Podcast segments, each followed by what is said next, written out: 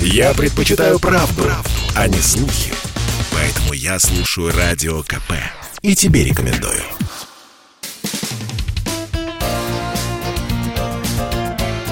Говорит полковник. Нет вопроса, на который не знает ответа Виктор Баранец. Американская ложь уже явно потеряла берега. Псаки вдруг заявила, что Россия готова использовать химоружие э, на Донбассе. Как говорится, все идет по плану. Буквально месяц назад министр обороны Шойгу сообщил о том, что в Херсонской области, по данным разведки Донецкой области, да, привезены какие-то бочки с заразой, в общем-то, есть подозрение, что готовится вот такая диверсия. Закуплено огромное количество российской военной формы. Специалисты иностранные работают с этими людьми, которые бочки привезли. В общем-то, были подозрения. И, и Донецк, и Луганск, и Москва говорили, что там вот, в этом, вот в Херсонской области готовится провокация. Комсомолка тоже об этом писала и рассказывала. Ну, а потом, как эта тема вдруг загасла.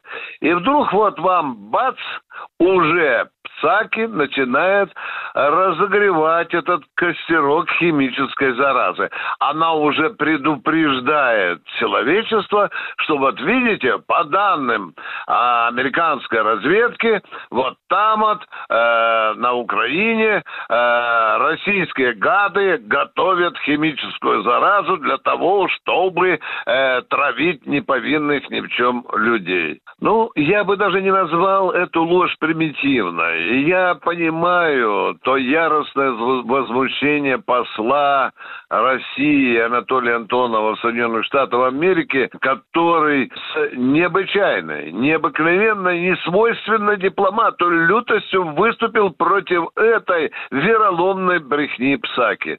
Ну что же, дорогие друзья, наверное, я не хочу сказать, что надо смириться ни в коем случае. Наверное, надо привыкнуть к тому, что в маразматических мозгах пропагандистской машины Соединенных Штатов Америки рождаются все более заковыристые, заковыристые, брехливые сюжеты. Но у них есть одна особенность. Они очень редко сбываются, а зачастую и не сбываются никогда. И мир увидит, кто врет, а кто говорит правду. Виктор Баранец, радио «Комсомольская правда», Москва. Говорит полковник. Спорткп.ру О спорте, как о жизни.